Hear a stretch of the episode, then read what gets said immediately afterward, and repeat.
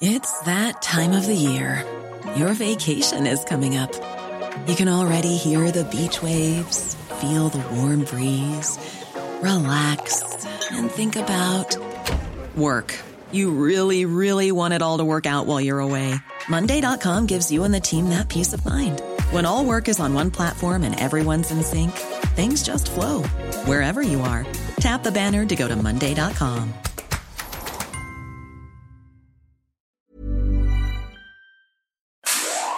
Inicia las noticias de la tarde con Jesús Martín Mendoza en Heraldo Radio.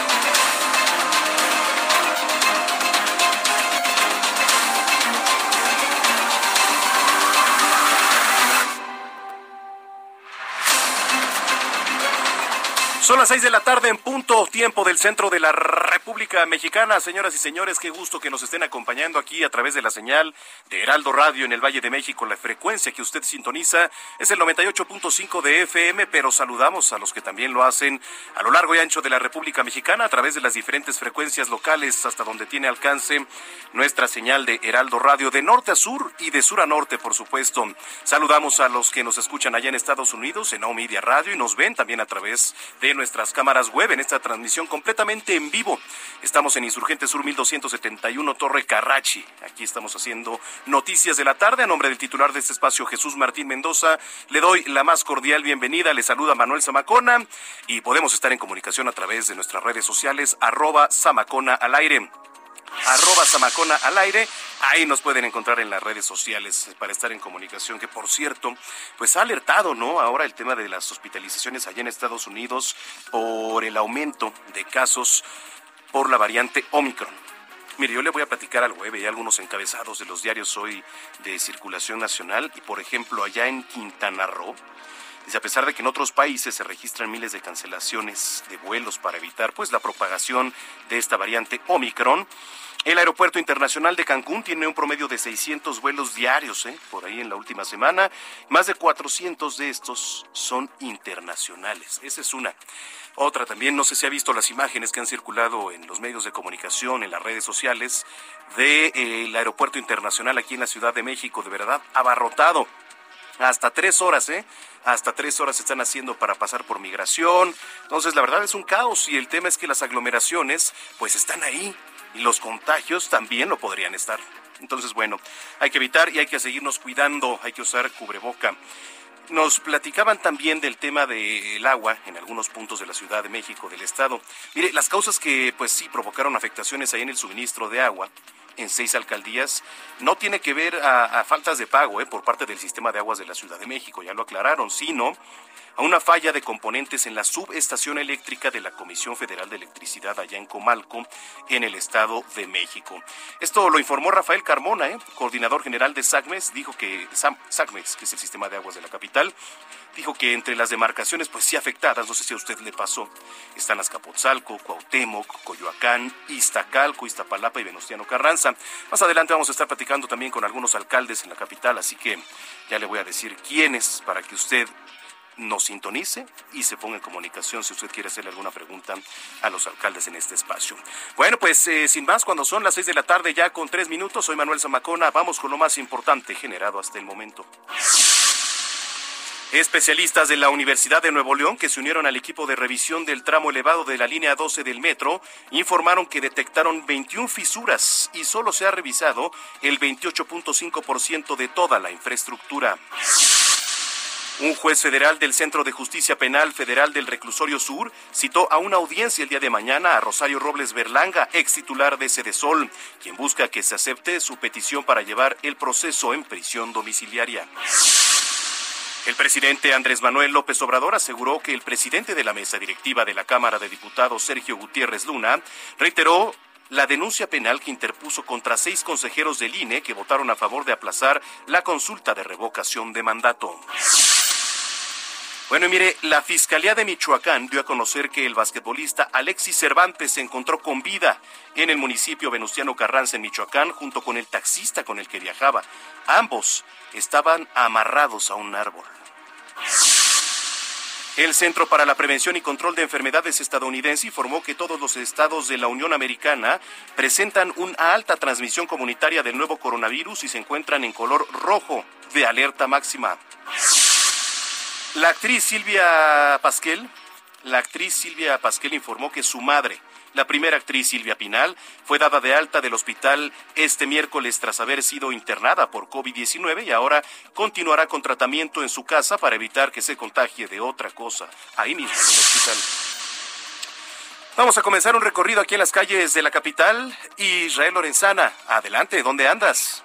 Manuel Zamacona, muchísimas gracias. Nosotros continuamos recorriendo las calles esta tarde y hemos hecho un recorrido importante a través de la zona del circuito interior, desde la avenida Oceanía y con dirección hacia la zona de Churubusco. Hemos encontrado asentamientos para nuestros amigos que se incorporan con dirección hacia la zona del circuito interior y por supuesto también hacia la zona del viaducto. Hay que anticipar su paso por varios minutos, esto con dirección también hacia la zona del Palacio de los Deportes. Ya superando este último punto, la circulación mejora con dirección hacia la zona oriente de la capital. En el sentido opuesto, la circulación ya también con algunos asentamientos, carriles laterales, circuito interior, a partir de Boulevard Puerto Aéreo y con dirección hacia las inmediaciones de Oceanía. No hay que abandonar esta arteria, superando este último punto, la circulación mejora para nuestros amigos también con dirección hacia la zona de la raza. Manuel Zamatona, la información que te tengo. Gracias, este, mi querido Israel Lorenzana. Hasta luego. En otro punto está Javier Ruiz. ¿Dónde andas, Javier? Adelante. Hola Manuel, ¿qué tal? Saludo con gusto, excelente tarde. Nos encontramos exactamente en la zona de Polanco, para ser exactos, en la avenida Presidente Mazarik, donde vamos a encontrar ya algunos rezagos viales, principalmente para quien se desplaza de la zona de ferrocarril de Cuernavaca y para quien desea llegar hacia el entronque de la calzada general Mariano Escobedo. El sentido opuesto, el avance es mucho más aceptable, únicamente moderar la velocidad, algunos asentamientos que son provocados por la operación de semáforos, pero en general el avance todavía es constante en todo este perímetro. En lo que corresponde a periférico, aquí sí vamos a encontrar ya rezagos a la circulación, una vez que se deja atrás la zona de las fuentes de petróleo y para quien desea llegar hacia la avenida Primero de Mayo o bien para continuar a las torres de satélite. El sentido opuesto, los rezagos únicamente llegando justamente al entronque con el paseo de la reforma y finalmente reforma ya con rezagos una vez que se deja atrás el Auditorio Nacional y principalmente para llegar a la columna del Ángel de Independencia o bien para llegar al entronque con la avenida de los Insurgentes. El sentido opuesto en general, el avance es mucho más aceptable. De momento, Manuel, el reporte que tenemos. Gracias, Javier Ruiz. Estamos atentos. Hasta luego. Buenas tardes. Muy buena tarde, Javier Ruiz. Bueno, pero en general ha bajado, ¿eh? Ha disminuido el tráfico en la Ciudad de México y pues en el país también. Me parece que estos días la gente, eh, tanto de iniciativa privada como de gobierno, pues eh, le ponen pausa, muchos de ellos a sus labores y es por esto que se ve la disminución bastante del tráfico en la ciudad. Adelante, Gerardo Galicia. ¿Dónde anda, Jerry? Y bien, Manuel, excelente tarde, disfrutando de esta de este buen avance sobre el circuito bicentenario. Ya lo mencionabas, que tenemos una disminución en la carga de vehículos y se siente rápidamente, de hecho, se puede alcanzar la velocidad máxima de 80 kilómetros por hora sobre el circuito bicentenario en su tramo Río Churubusco. Lo recorrimos desde el eje 6 sur y se avanza bastante bien. Estamos llegando ya a la altura de Avenida de los Insurgentes, en su tramo, por supuesto, Río Miscuac, y el avance que hemos encontrado es extraordinario. En el sentido opuesto ya comienza a saturarse, pero aún así el avance es aceptable. De lo más complicado es superar su entronque con el eje 1 poniente, su cruce con Tlalpan y ya llegando a la calzada de la Villa. Y por lo pronto, mi Manuel, el reporte seguimos muy pendientes. Seguimos pendientes. Gracias, Gerardo. Hasta luego. Hasta luego, son las seis de la tarde con ocho minutos, las seis con ocho en el tiempo del centro del país. Es 29 de diciembre del año 2021, agoniza el último mes del año y ocurrieron cosas un día como hoy. Amigos, bienvenidos. Esto es un día como hoy en la historia. 29 de diciembre, el año casi termina. 1845, Estados Unidos se anexiona el estado mexicano de Texas, cumpliendo la doctrina del destino manifiesto. 1865, en Tetela de Ocampo, en Puebla, se lleva a cabo una batalla entre la Legión Austro-Húngara y el Sexto Batallón de Puebla. Además, se cumplen ocho años del grave accidente esquí de Michael Schumacher. Desde entonces ha sobrevivido rodeado de misterio. Michael Schumacher junto a Lewis Hamilton han sido los más ganadores en campeonatos de la Fórmula 1. Amigos, esto fue un día como hoy en la historia. Muchísimas gracias. Por cierto, aquí estaba viendo eh, algunas de las efemérides. Mire, un día como hoy también hay que recordar, Saddam Hussein fue ejecutado en la horca de Bagdad, allá en Irak, tras ser juzgado y condenado por crímenes contra la humanidad. Las imágenes fueron grabadas con un teléfono móvil y difundidas por todo el mundo. Un hecho histórico que causó controversia, sin duda, también. Un día como hoy se firmó el Tratado del Brexit por el que el Reino Unido deja de pertenecer a la Unión Europea tras 47 años. Tras 47 años. Bueno, Fíjese, en 2006 también la banda terrorista ETA interrumpe el alto al fuego que había anunciado el pasado mes de marzo, haciendo estallar un potente coche bomba en el aparcamiento de la Terminal 4 del aeropuerto de Madrid-Barajas, allá en España. En esta explosión murieron dos personas de nacionalidad ecuatoriana. En fin, pues sí, evidentemente son las efemérides que podemos encontrar de estos días, que hoy, 29 de diciembre, le digo, son los que ya le comentaba. Oiga, bueno, vamos al pronóstico del clima, que también es noticia. El pronóstico del tiempo le informo para esta noche y madrugada. La entrada de humedad generada por la corriente en chorro subtropical. Esto en interacción con una vaguada polar en el norte de Estados Unidos van a propiciar rachas fuertes de viento con posibles tolvaneras en el noroeste de México, pero además de lluvias con intervalos de chubascos en Baja California, Baja California Sur, Sonora, Chihuahua, Durango y Sinaloa. Asimismo, se va a mantener la probabilidad de caída de aguanieve o nieve en sierras de Baja California, Sonora, Chihuahua y Durango, además de vientos de 50 a 70 kilómetros con tolvaneras en dicha región. Y le platico, por su parte, una línea seca en el norte de Coahuila y el ingreso de humedad del Golfo de México generarán lluvias aisladas en dicha entidad y rachas de viento de hasta 70 kilómetros por hora en estados del noreste del país. En el resto, en el resto de la República se mantendrá tiempo estable con ambiente pues vespertino cálido a caluroso, cielo despejado y escaso potencial de lluvia sobre la mayor parte de la República Mexicana. Esto favorecidos por una circulación de alta presión, el cual va a originar evento de surada.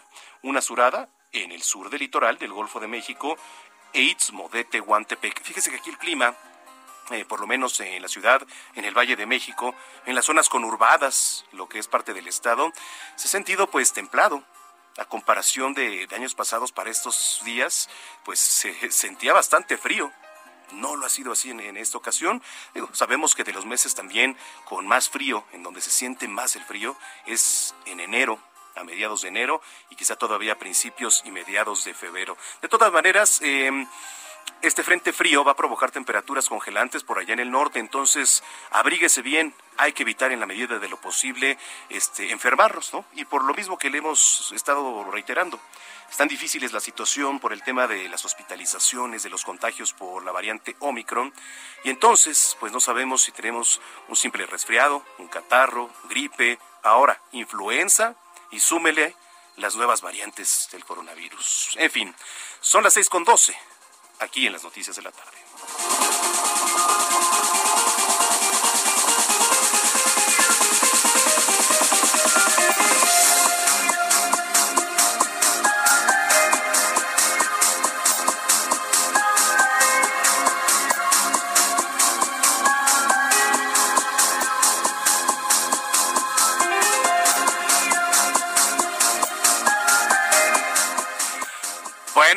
De cargarnos un poquito de energías, le platico este miércoles la Cámara de Diputados, usted sabe, domina el partido Morena, informó que desistirá en su intento de llevar ante la justicia a los consejeros del INE. Y es que traen por ahí eh, seguramente alguna orden, ¿eh? alguna encomienda. No quitan el dedo del renglón. Bueno, por, por votar a favor de aplazar la consulta de revocación de mandato. Pues sí.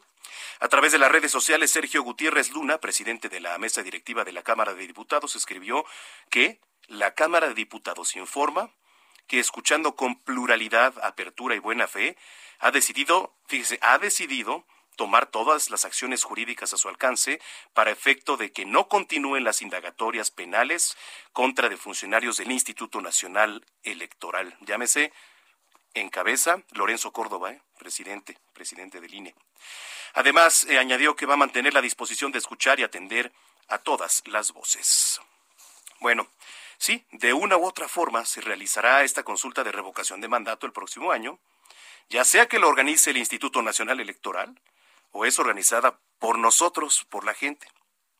Así, esto lo asegura el presidente Andrés Manuel López Obrador. La información es de Paris Salazar, que ahorita lo vamos a tener ahí en, la línea. Pero bueno, sabemos, ¿no? Y lo hemos dicho, la verdad es que es una consulta innecesaria que ha llevado al propio Instituto Nacional Electoral también a decir, señores, pues no hay recurso para un tema de revocación de mandato que nadie, absolutamente nadie ha pedido.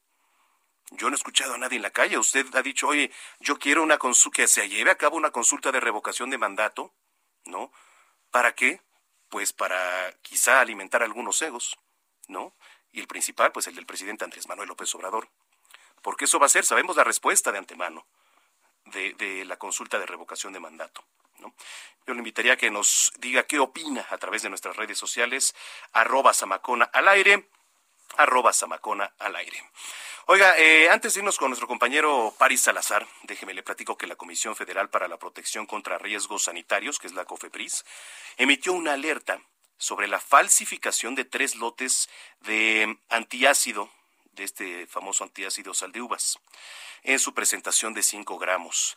Fíjese, hubo un comunicado de prensa y ahí se especificó que representan un riesgo para la salud por ser, por ser de dudosa procedencia.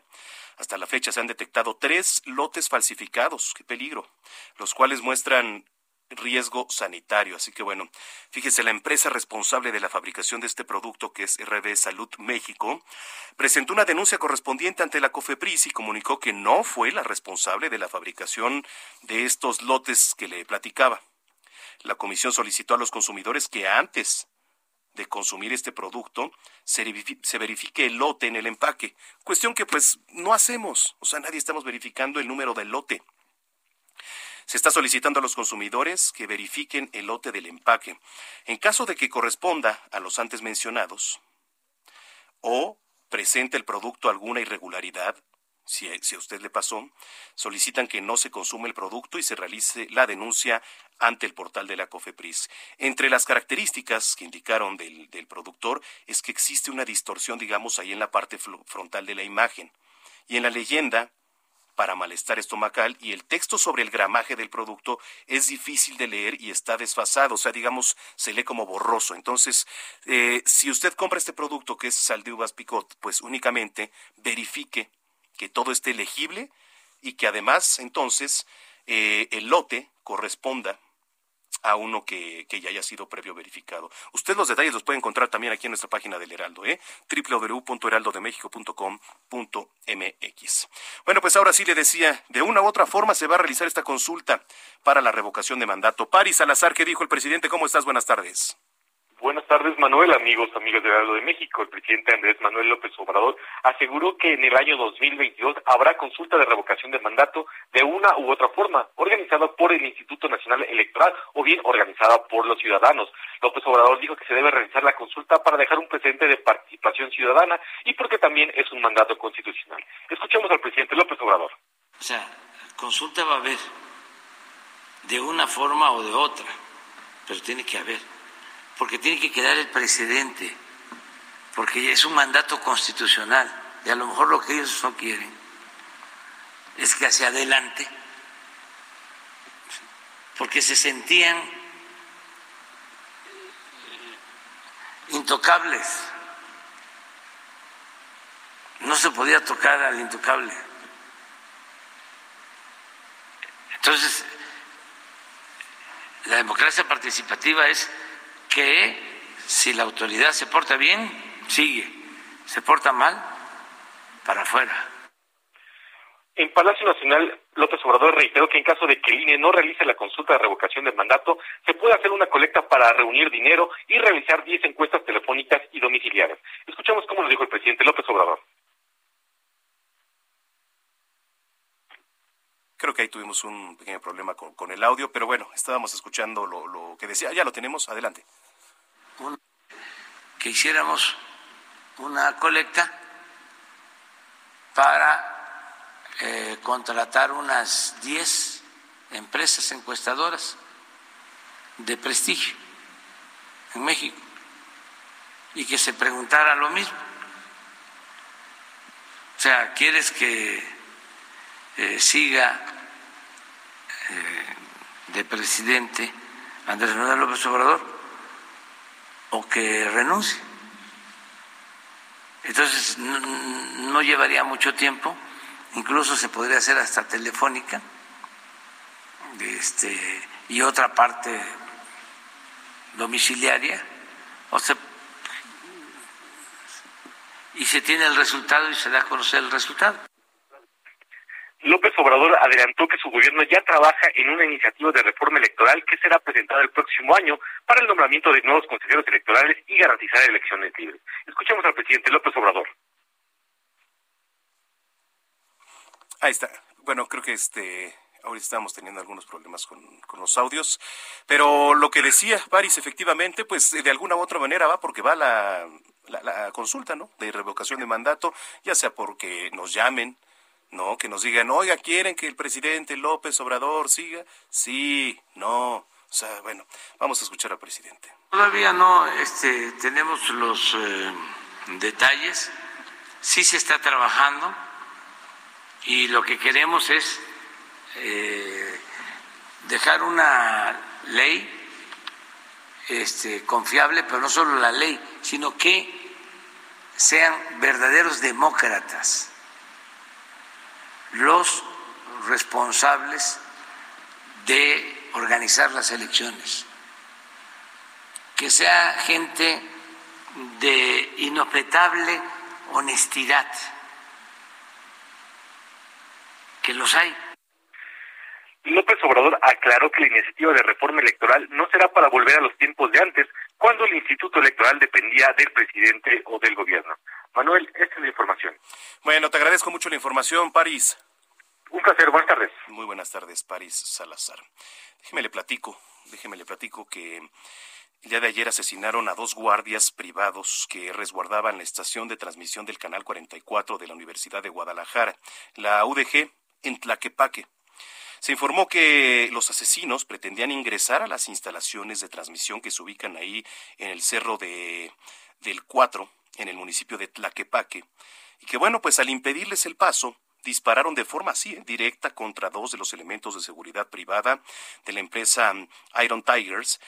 Y bueno, estos hechos ocurrieron el martes alrededor de la una de la tarde con 30 minutos, así, a plena luz del día, con todo el descaro del mundo a través de un comunicado emitido por la Fiscalía de Jalisco, en donde se asegura que ya investigan los hechos en donde asesinaron a estos guardias de seguridad privada por sujetos que pretendían ingresar a las instalaciones del Canal 44, dicen que de acuerdo a los primeros datos de prueba se debió a una agresión directa en contra de las víctimas, lo que le platicaba. Señalan que este asesinato ocurrió en las inmediaciones del fraccionamiento Terra Alta, allá en el municipio de San Pedro Tlaquepaque. Pero imagínese, a plena luz del día por querer ingresar a las instalaciones, pues los guardias estaban haciendo su labor, únicamente. Pero hay que recordar que muchos de los guardias de la iniciativa privada no portan armas de fuego, sino únicamente quizá algún gas dispersante, algún tipo de macana, y bueno, pues vienen los otros tipos, evidentemente, con toda la ventaja, armas de fuego, y únicamente disparan. Ya de acuerdo a los diferentes indicios recabados hasta el momento por parte del personal de ministerial de la Fiscalía Estatal, se sabe que tres personas quienes circulaban por ahí en dos motocicletas llegaron al lugar de los hechos realizando pues diversas maniobras ahí en los vehículos, pero en ningún momento intentaron ingresar a alguna de las instalaciones, toda vez que tanto a la llegada del primer respondiente como del personal de la Fiscalía del Estado, como de Ciencias Forenses, las puertas de todos los edificios pues se encontraban cerradas, incluida la de esta empresa que en la que le realizaban labores de seguridad las víctimas a través de una empresa privada. Bueno, pues ahí lo tiene. Oiga, vamos a ir con nuestra compañera Elia Castillo, reportera del Heraldo de México. Adelante, ¿qué nos tienes, Elia? Muy buenas tardes, Manuel, te saludo con gusto. Bueno, te comento que pues en medio de esta de pues este tema tan polémico que ya se convirtió, que es eh, pues este ataque a los consejeros del Instituto Nacional Electoral luego de que aprobaron eh, suspender temporalmente los preparativos para la eventual revocación de mandato. Bueno, pues esta esta mañana, este, este miércoles, el consejero presidente del Instituto Nacional Electoral, Lorenzo Córdoba, aseguró que frente a los impulsos autoritarios que dijo amenazan la democracia, la defensa de las libertades que emprende la sociedad en general, como son los académicos, periodistas, asociaciones civiles y organizaciones gremiales, es fundamental. Esto, eh, Manuel, luego de que el, el, presidente de la Cámara de Diputados, Sergio Gutiérrez Luna, desistiera, se detractara de esta denuncia penal que presentó contra los seis consejeros que votaron a favor de este acuerdo. Eh, eh, recordemos que bueno hubo una polémica en torno a esta denuncia penal en donde incluso el presidente de la República Andrés Manuel López Obrador se pronunció al respecto y descalificó de alguna Escuchas manera. a Jesús Martín Mendoza con las noticias de la tarde por Heraldo Radio, una estación de Heraldo Media Group. Escucha las noticias de la tarde con Jesús Martín Mendoza. Regresamos.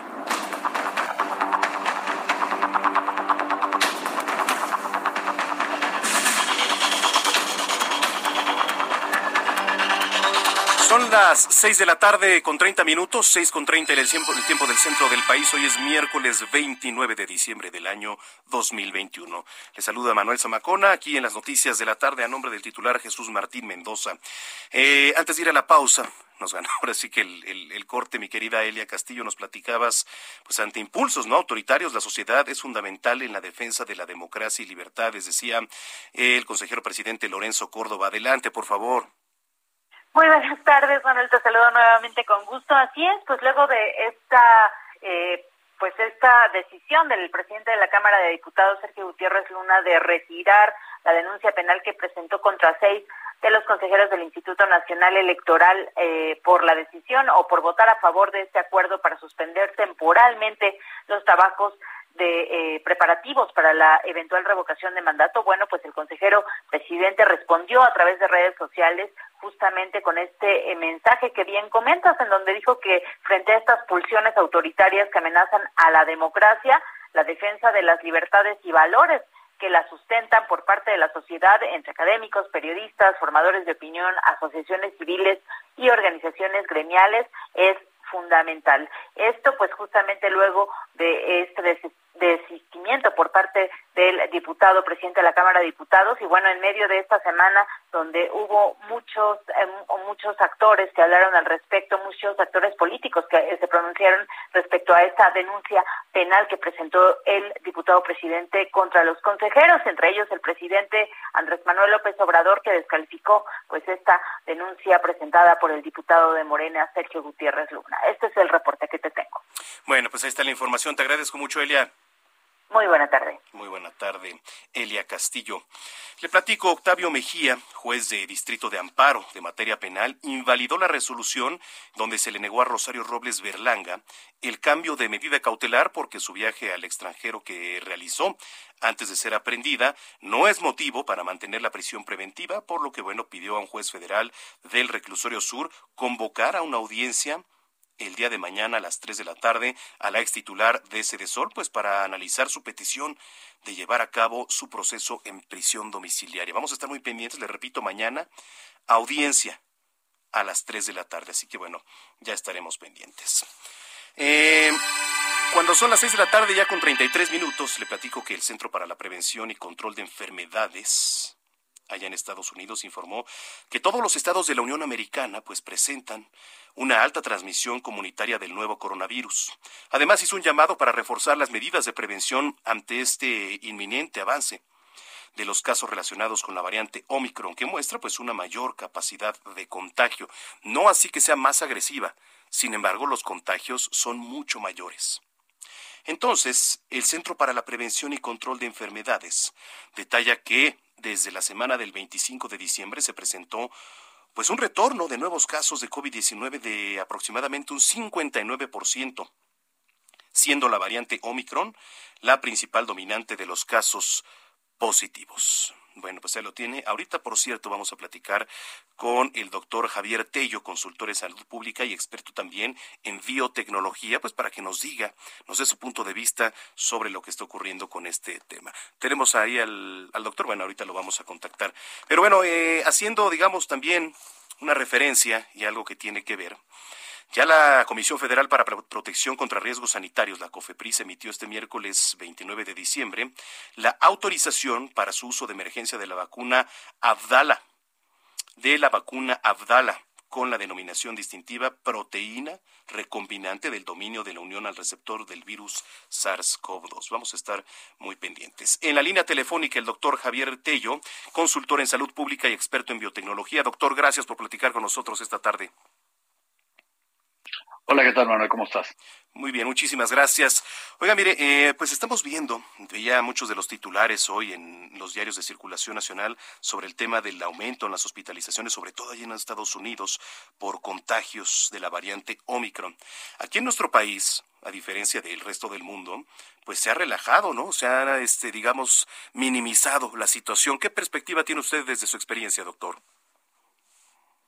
Mira, yo creo que lo que hemos estado viendo ya, hay que recordar que estamos terminando casi el segundo año de esta, de esta pandemia, y lo que normalmente ha sucedido, y está en ahí las gráficas y está toda la información, es que México siempre ha venido atrás primero de los países europeos, luego Canadá y Estados Unidos, y lo, unos semanas después, cuatro o seis semanas después de que hay una eh, vaya, un, un, inicio grave de estas cosas en esos países, empezamos a tener nosotros problemas y seguramente es lo que vamos a ver que va a, suceder.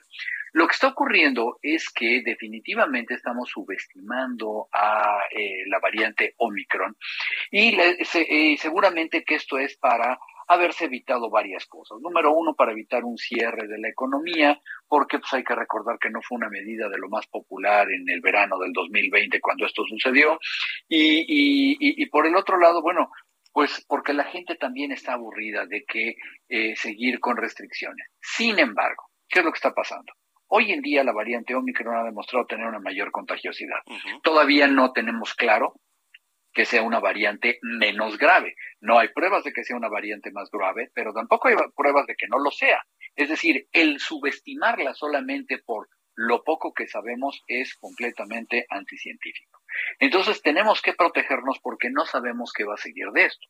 Además, las siguientes medidas como son el incremento en la vacunación, la extensión hacia los menores de edad, la eh, aplicación de dosis de refuerzos es algo que sistemáticamente no estamos queriendo hacer en México. Solamente se va a aplicar refuerzos a una población específica, que ya nos dijo Hugo López Catel cuál iba a hacer, y solamente se van a vacunar a un pequeño grupo de los adolescentes y no al resto de los menores de edad. Punto, no se va a hacer. No entiendo cuál es la lógica detrás de todo esto cuando el resto de los países que tienen la capacidad de hacerlo y de las economías medias como México que tiene la capacidad de hacerlo, lo, lo, lo van a llevar a cabo. México no. Entonces, ante este escenario, yo creo que si no, eh, como ciudadanos, perdón, reforzamos nuestras propias medidas de protección, si no tomamos conciencia de lo mismo, yo sé que es aburrido volverlo a escuchar, el, el no estarnos agrupando, el estar en lugares ventilados, el utilizar el cubrebocas siempre que estemos en lugares eh, cerrados, no ventilados, siempre que estemos ante personas que no conocemos o personas que no han sido vacunadas, eh, y, y, sobre todo vacunarnos y exigir que tengamos los cuadros completos o los refuerzos, no sé qué otra cosa vamos a poder hacer, ¿eh?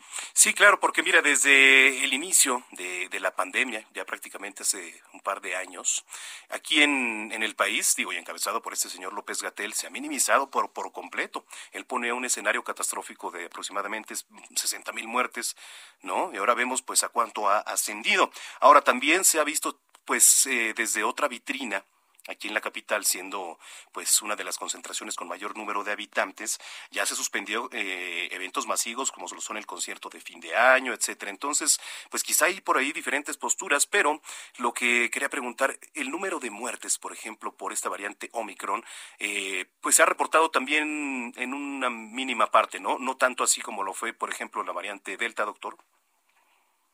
Eh, sí, pero hasta el momento. Mira, lo que está sucediendo es que eh, eh, primero que nada, los datos que tenemos nosotros perfectamente secuenciados son muy pocos.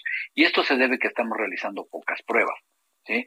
Entonces, lo primero que deberíamos hacer es ah, tener mucho más pruebas, pero esto ya vimos que es una política casi del gobierno, el realizar el menor número de pruebas posibles. Ya aprendimos, tanto con las variantes alfa, beta y delta, que siempre estamos nosotros diagnosticando menos porque hacemos menos pruebas. Te voy a poner nada más un ejemplo.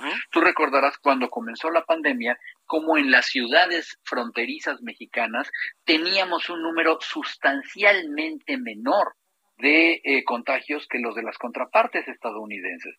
Y, y, y, yo decía yo, bueno, pero, pero ¿por qué no? Y nos llegaron a decir cosas tan absurdas como que los mexicanos éramos distintos, ¿no? Entonces, bueno, creo que esto no se, no se sustenta eh, para nada, ¿no? Entonces, bueno, lo que necesitamos nosotros es realizar, hacer más pruebas y poder eh, estar eh, muy pendientes de lo que, de, eh, de, de, estas secuenciaciones. Entre más secuenciaciones hagamos, más vamos a probar las cosas. Hoy te puedo decir, con datos del día de hoy que publica el CDC, que seguramente cuatro de cada diez contagios en, eh, en, en, Estados Unidos ya son con la variante Omicron. Si no es que en algunos casos las tres cuartas partes, dependiendo de la zona. Entonces no entiendo por qué no habría de ser igual en México. Y mira, el final de todo esto es que seguramente en unas semanas vamos a ver la verdad de las cosas. Sí, y este únicamente pues reiterar, ¿no? las recomendaciones que se han venido haciendo por parte de los expertos de la salud y ya entre nosotros mismos, porque ahora pues eh, no nada más está el, la variante Omicron, no está el COVID, sino también en estos tiempos, pues la influencia y los cambios de temperatura, los fríos llegan a, a pegarle duro a la población. Es correcto, es muy muy importante mantenernos eh, muy cuidados.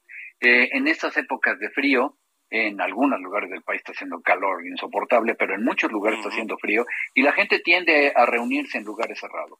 Y es un momento en el que si la gente no fue vacunada contra la influenza o la gente tiene el resfriado común y la, o la gente tiene COVID, al rato va a tener un verdadero cóctel de virus y el, el, lo peor de todo es que el día de hoy no hay manera de saber de qué estás contagiado. Todo debe de ser COVID hasta no demostrarse lo contrario. Entonces, debemos de ser doblemente eh, cuidadosos en estas fechas. Correcto, doctor. Pues yo le agradezco mucho que nos haya tomado la comunicación. Siempre son importantes las recomendaciones y los puntos de vista de los expertos.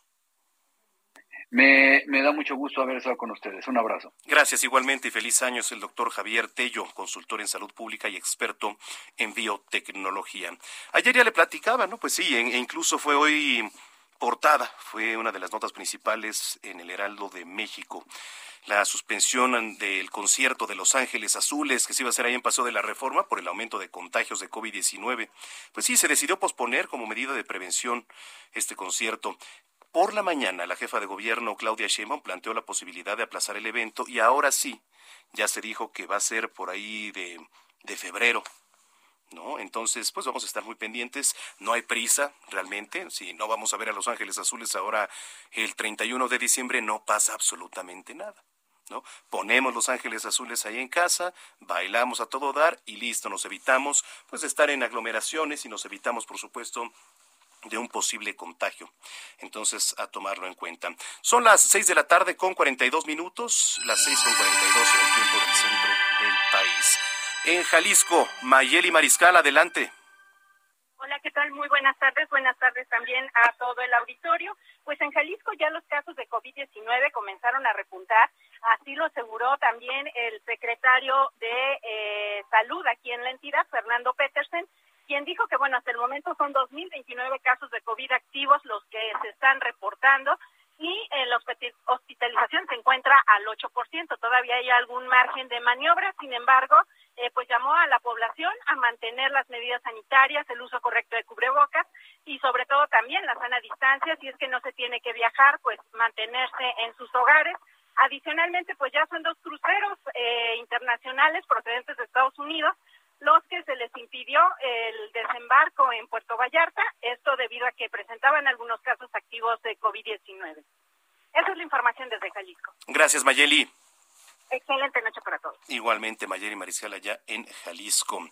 Eh, mire, por cierto, nos escribían hace rato, dice Samacona, saludos. ¿Podría por favor hablar de la línea 12, ya que mmm, nos hace mucha falta y tardamos y gastamos más para llegar a nuestro trabajo y al hogar. Nos escribe Jess Jiménez. Sí, le vamos a entrar al tema de la línea 12 el ratito. Pero bueno, hablando por cierto en ese tenor, Yasmín Heréndira Ruiz, jueza federal en materia penal, admitió el amparo de Enrique Orcasitas Manjarres. Enrique Orcasitas es exdirector del proyecto Metro con el que, bueno, pues busca conocer el contenido del acuerdo reparatorio entre Grupo Carso y la Fiscalía General de Justicia de la capital después de este colapso ¿no? de la línea 12 del metro el pasado 3 de mayo. Mira, va a ser el próximo 3 de enero cuando se determine si se concede a Orcasitas la revisión del documento del acuerdo reparatorio o, bueno, pues se rechaza esta petición. Y sí, las afectaciones han sido bastantes porque hay que recordar que el sistema de transporte colectivo es el medio de transporte más utilizado aquí por la ciudadanía que viene y que va del Estado de México a la capital, de la capital también en conexión con el Estado de México. Entonces, bueno, pues vamos a estar informando. Bien, cuando son las seis de la tarde con 45 minutos, adelante con la información que nos tienes, Jorge Almaquio.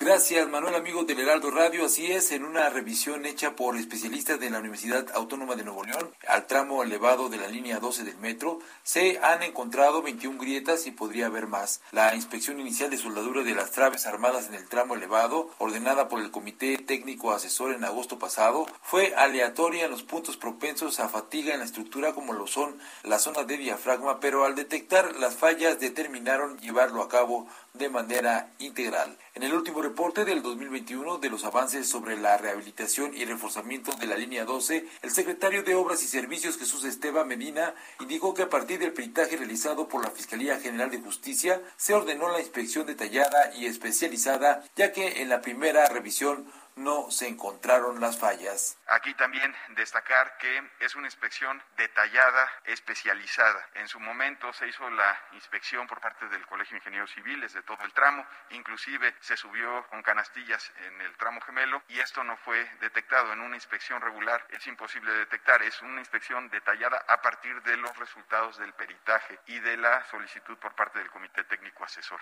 Acompañado de Javier Rodrigo González del Sistema Nacional de Investigadores y quien dio la explicación técnica de los hallazgos, el funcionario capitalino expresó que ya se compartió parte de esta información con el Comité Técnico Asesor y será este grupo quien determine tanto los procedimientos de reparación como las acciones a seguir. El especialista explicó que hasta el momento han encontrado 21 grietas distribuidas en 56 tramos, entre ellos 12 claros. Hay algunas novelas como la del tramo espejo que tiene hasta 4 grietas, entonces hay un total de 21 grietas con 12 claros que tienen grietas. Mencionaba ahí, 80% de las grietas son en la zona de distorsión inducida. El restante son grietas también que están relacionadas con los diafragmas, pero en la zona de los perfiles ligadas al patín superior. Los especialistas de la Universidad Autónoma de Nuevo León llevan hasta el momento una inspección del 28.5% en el tramo elevado, basada en las longitudes de soldaduras y sitios que se van a realizar en los tramos de San Lorenzo Tezonco a Olivos, Olivos Nopalera, Periférico y Calle 11, entre otros. Solamente señalar, Manuel, que la Universidad Autónoma de Nuevo León es ahora la institución encargada de la inspección y la supervisión de los trabajos de rehabilitación del tramo elevado de la línea 12 del metro. Manuel, amigos, el reporte que les tengo. Gracias, Jorge Almaquio, por la información de la línea 12. Oiga, me preguntan eh, por acá cuánto dinero van a recibir pensionados y jubilados en el mes de enero. Mire, desde hace algunas semanas el Instituto Mexicano del Seguro Social y el Instituto de Seguridad y Servicios Sociales para los Trabajadores del Estado, el ISTE, dieron a conocer que va a ser el próximo lunes 3 de enero, ¿eh? cuando se realice el depósito correspondiente a, enero de 2022. Sin embargo, una de las dudas, pues sí, ¿no? Que hay entre los pensionados y jubilados de ambas instituciones es saber cuál es el monto que van a recibir en este periodo. Por lo que, bueno, pues... Eh, lo invitamos a que visite www.heraldodemexico.com.mx. Ahí vienen los montos ¿no? Recomendaciones también para cobrar la pensión, etcétera, que le digo, este, pues se va a pagar por ahí del 3 de enero. Bueno, debería ser el próximo lunes 3 de enero, así que vamos a estar pendientes. 6 de la tarde con 48 minutos en el tiempo del centro del país. Eh, al inicio de este espacio le platicaba que íbamos a tener entrevista con algunos de los alcaldes y este, por cierto, vi algunas de las imágenes de la recuperación de espacios ahí en Iztacalco y me da mucho gusto saludar a Armando Quintero, él es alcalde de Iztacalco. ¿Cómo está, alcalde? Gusto saludarlo nuevamente. Pues aquí trabajando, ni modo, con mucho gusto y saludos a ti y a todo tu auditorio. Gracias. Eh, veíamos por la tarde algunas de las imágenes de la recuperación de espacios públicos en la alcaldía. ¿De qué se trata? Cuéntenos. Sí, pues cerramos el año en, un programa que he insistido desde que nosotros entramos, reconociendo que toda la infraestructura pública el primero de octubre de 2018 que yo recibí se encontraba literalmente en ruinas. Y entonces nos hemos propuesto la tarea de reconstruir, modernizar y embellecer y poner funcional pues toda la infraestructura pública. Evidentemente en los primeros tres años hemos avanzado bastante, pero pues con dos años de pandemia y de recortes presupuestales pues nos limitó para poder concluir eh, esa recuperación. Entonces nos, nos dimos a la tarea de que en el programa de los 100 primeros días de esta ah, nueva oportunidad que nos dio la mayoría de los iztacalquenses de a refrendarnos la confianza para continuar gobernando Iztacalco, pues eh, ratificar que vamos a, de aquí al 2024 a recuperar y poner al 100% funcionales, modernizados y también bonitos, pues eh, toda la infraestructura pública, empezando por los parques, los centros deportivos, las casas de cultura, las bibliotecas. Entonces, estamos trabajando en eso y cerramos este 2018 eh, reinaugurando con intervenciones muy importantes en tres deportivos, el de San Pedro, en el barrio de San Pedro, que eh, hicimos una recuperación del espacio de estimulación temprana para bebés, del, del, espacio para adultos mayores, del enrejado de todo el deportivo, eh, se pintó todo el, el, el, centro social y deportivo San Pedro, se cambiaron todos los juegos para jóvenes y adultos de entrenamiento y bueno, pues quedó funcional el, el, Deportivo San Pedro. Al mismo tiempo, eh, hay un parque conocido como Las Monjas en el barrio de Zapotla, que eh, renovamos el, juego infantil, es solo, es pequeño, es solo un, juego, pero uh, lo quitamos el, que ya estaba muy obsoleto, todo roto y desvencijado, ya no era útil, y entonces eh, lo renovamos por uno mucho más grande, eh, con una mayor cantidad de juegos ahora integrados de estos juegos modernos, y, eh, y se recuperó el espacio de este parque de las monjas en el barrio de Zapotla.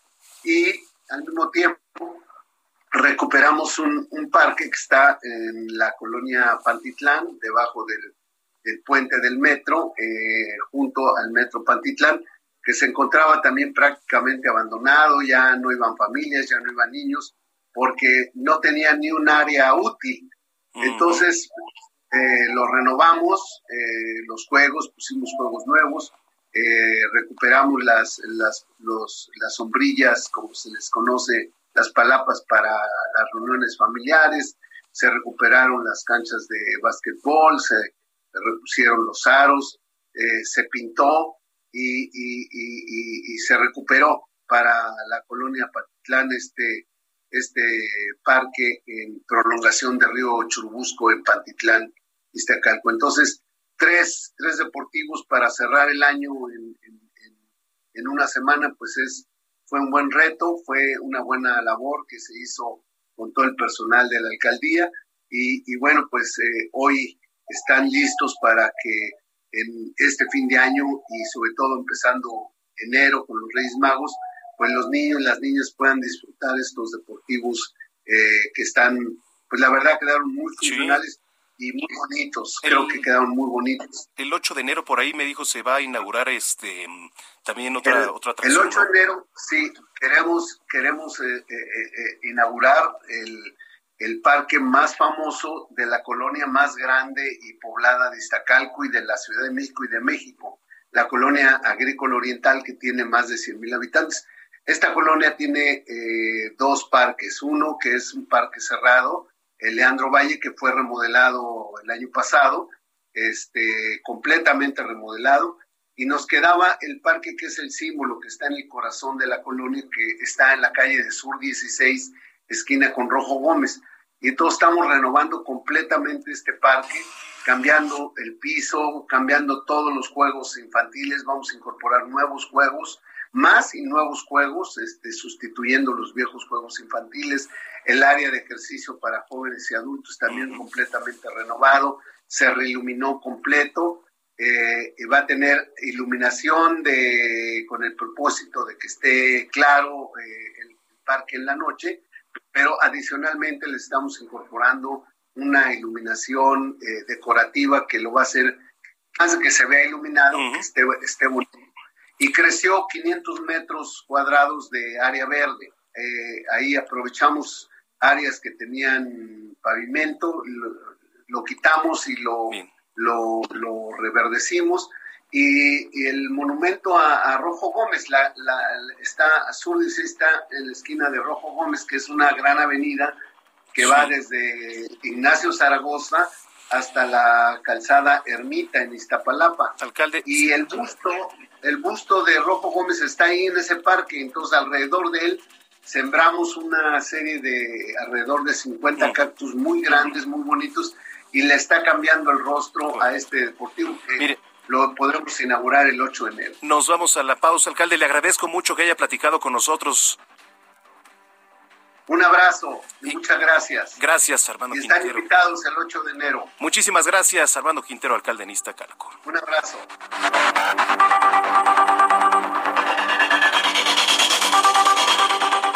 Escuchas a Jesús Martín Mendoza con las noticias de la tarde por Heraldo Radio, una estación de Heraldo Media Group. Escucha las noticias de la tarde con Jesús Martín Mendoza. Regresamos.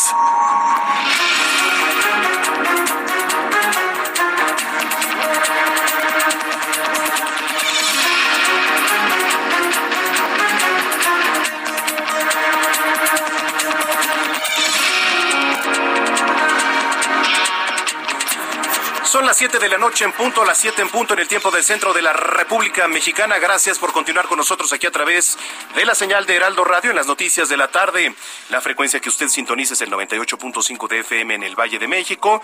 Pero como siempre saludamos a los que nos acompañan a lo largo y ancho de la República Mexicana a través de las diferentes frecuencias locales de sur a norte y de norte a sur. Bueno, es 29 de diciembre del año 2021. Pues ya le queda nada nada al 2021. ¿Cómo fue su 2021? Digo, en términos generales, para, la, para el mundo, para el mundo, pues fue complicado, ¿no? El tema de la, de la salud por encima de todo.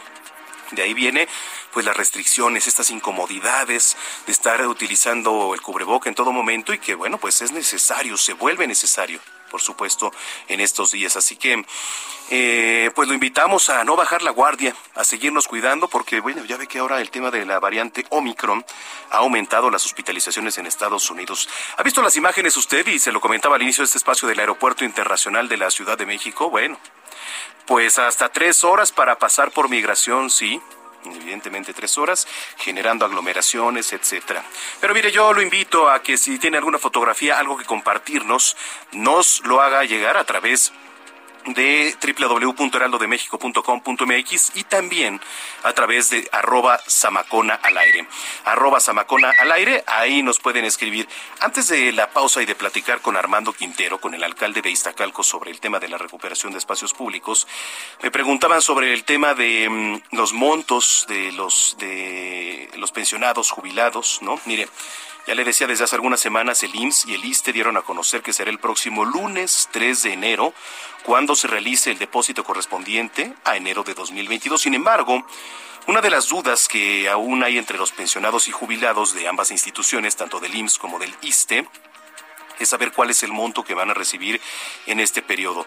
Mira, a continuación rápidamente le voy a decir este y otros datos que seguramente pues le pueden resultar de interés. En el caso de las personas pensionadas y jubiladas por el ISTE, el próximo lunes 3 de enero verán reflejado el monto correspondiente al mes de enero, el cual, bueno, esto va a variar dependiendo el caso de cada persona, ¿no? Además, en esta fecha también recibirán el monto equivalente a la segunda parte del aguinaldo 2021. Importante tomarlo en cuenta. Y por otra parte, para los pensionados del Instituto Mexicano del Seguro Social, del IMSS, únicamente van a recibir el pago correspondiente al mes de enero porque hay que recordar que en su caso el depósito del aguinaldo ya se realizó el pasado mes de noviembre. Entonces, únicamente le va a caer el pago correspondiente al mes de enero. Si usted tiene dudas sobre el funcionamiento de, este programa, el IMSS puso a disposición un número, se lo voy a dar, que es el 800-623-2323. Le repito, 800-623-2323. 2323, donde deberá usted elegir la opción número 3 y ahí el personal del instituto atenderá todas las dudas de los pensionados. En el caso del ISTE, se puso a disposición el siguiente número: 55 562 0555. Le repito, 55 562 0555. O también, eh, en su caso, las direcciones electrónicas atención arroba pensioniste.gov.mx y atención comercial arroba pensioniste.gov.mx. El IMSS y el ISTE emitieron ya una serie de recomendaciones para que los jubilados realicen el cobro de su dinero de la manera más segura posible. ¿eh? Y entre estas sugerencias destacan acudir acompañado a realizar el cobro pues por una persona que sea de su mayor confianza y así hágalo de verdad, porque las ratas andan sueltas. No obstante, también recomiendan respetar todos los lineamientos sanitarios vigentes para evitar nuevos contagios de COVID-19 entre las personas. Otra que le voy a recomendar, otra de las recomendaciones en las que pues se hace énfasis es acudir a realizar el cobro en los días posteriores a la realización del depósito. Una para buscar evitar las aglomeraciones ahí en los centros bancarios de los pensionados que realizan el cobro de su dinero. Y dos, porque hay muchos vivos, ¿no? Que nada más están viendo a ver a qué hora sale usted, ¿no? Con el cobro de su dinero. Y pues, ¿qué hacen? Así, con toda la facilidad del mundo, con un arma en la mano, pues venga para acá. Y para finalizar, se recuerda a los afiliados de las instituciones ante, antes mencionadas que el cobro de las pensiones también puede realizarse en diferentes tiendas de autoservicio y que se pueden realizar compras directamente con la tarjeta de los establecimientos autorizados. Eh, son recomendaciones que debemos tener en cuenta.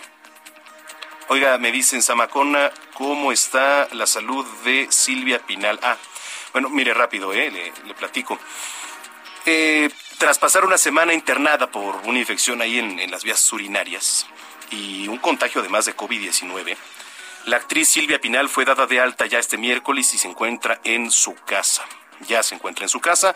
Eh, la noticia se da a un día de que su hija, Silvia Pasquel, informó que la primera actriz podría pasar año nuevo rodeada de sus familiares, ya que, bueno, pues eh, su contagio de COVID no le trajo complicaciones de salud. Así que, bueno, pues toda nuestra mejor vibra para la actriz Silvia Pinal. De acuerdo con este, algunos medios de comunicación, dos ambulancias llegaron esta tarde a la casa de Silvia Pinal y que en una de ellas viajaba la presentadora del programa Mujer Casos de la Vida Real. Qué programa tan exitoso ese, por cierto.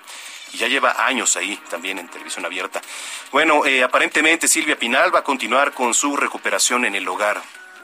Aunque los reporteros y camarógrafos que se encuentran ahí en la residencia no consiguieron declaraciones de, de Silvia Pinal. Dicen que una de las unidades ingresó por ahí de la una de la tarde con 43 minutos al garage de la residencia del Pedregal y hasta el corte de esta publicación ni familiares ni medios de comunicación han detallado cuál es el estado de salud de la famosa. Pero bien, vamos a estar muy pendientes, por supuesto, de la salud de Silvia Pinal. Son las 7 de la noche con 7 minutos. Soy Manuel Zamacón a nombre del titular de este espacio, Jesús Martín Mendoza. Vamos con lo más importante generado hasta el momento. Le platico que en entrevista con el Heraldo Radio, el doctor Javier Tello, consultor de salud pública, declaró que en México se subestima la variante Omicron porque se quiere evitar el cierre de la economía y porque la gente se aburre ya de escuchar las mismas medidas de prevención todo el tiempo.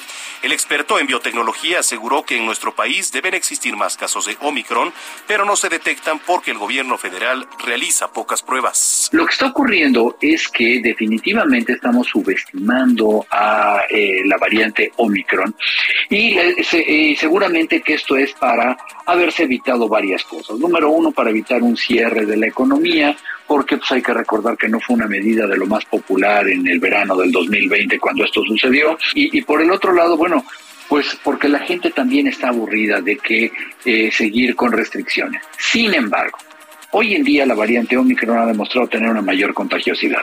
Todavía no tenemos claro que sea una variante menos grave. No hay pruebas de que sea una variante más grave, pero tampoco hay pruebas de que no lo sea. Es decir, el subestimarla solamente por lo poco que sabemos es completamente anticientífico. En tanto, la Secretaría de Salud de Yucatán reportó el primer caso sospechoso de la variante Omicron del COVID-19 en el estado. Esto en un paciente joven de Mérida, quien se encuentra bajo observación y en aislamiento en su domicilio. La Fiscalía de Michoacán dio a conocer que el basquetbolista Alexis Cervantes se encontró con vida con vida en el municipio Venustiano Carranza, allá en Michoacán, junto con el taxista con el que viajaba. Ambos estaban amarrados a un árbol. El pasado martes, Margarita García, diputada federal por el Partido del Trabajo, fue agredida junto con su familia por presuntos policías de la Ciudad de México, por lo que legisladores petistas solicitaron una investigación para sancionarlos. Ante ello, Omar García Harfush, secretario de Seguridad Ciudadana de la Ciudad de México, informó que los elementos involucrados en la presunta agresión contra la diputada federal del PT ya fueron suspendidos. Tras posponer el concierto de fin de año de Los Ángeles Azules en Paso de la Reforma en la Ciudad de México por el aumento de contagios de COVID-19, la jefa de gobierno Claudia Sheinbaum dijo que lo más probable es que ocurra para el 14 de febrero de 2022, fecha en que se celebre el Día del Amor y la Amistad. La cochinita pibil ¿Qué tal? La cochinita pibil, este tradicional platillo yucateco, fue considerado como la mejor comida del mundo por el Taste Atlas Worlds 2021 plataforma digital que, bueno, ofrece información sobre las comidas más populares y los mejores restaurantes. Qué rico, ¿eh? La cochinita pibil recibió el primer lugar tras ser evaluada por 26 críticos gastronómicos que degustaron esta comida durante una visita a nuestro país. Es que imagínense, Digo, yo no sé, en lo particular me encanta la cochinita. Aquí en la ciudad es este mm, es raro porque digo, es un platillo, pues sí, evidentemente más identificado en el sur de nuestro país. Pero en el béisbol hacen unos tacos de cochinita deliciosos, ¿eh? Famosísimos. Un saludo, por supuesto, a todos mis amigos de allá de los famosos tacos de cochinita del béisbol, que son de verdad una delicia. Un terremoto de 7.3 grados de magnitud sacudió la costa de la provincia indonesia de Maluku. Esto según informó el Servicio Geológico de Estados Unidos. El temblor en alta mar tuvo lugar alrededor de las 3 horas con 25 minutos local. Golpeó una profundidad de 166 kilómetros a unos 120 eh, kilómetros al noreste de la ciudad de Los Palos. No hubo información inmediata sobre alertas de tsunami ni sobre víctimas o daños.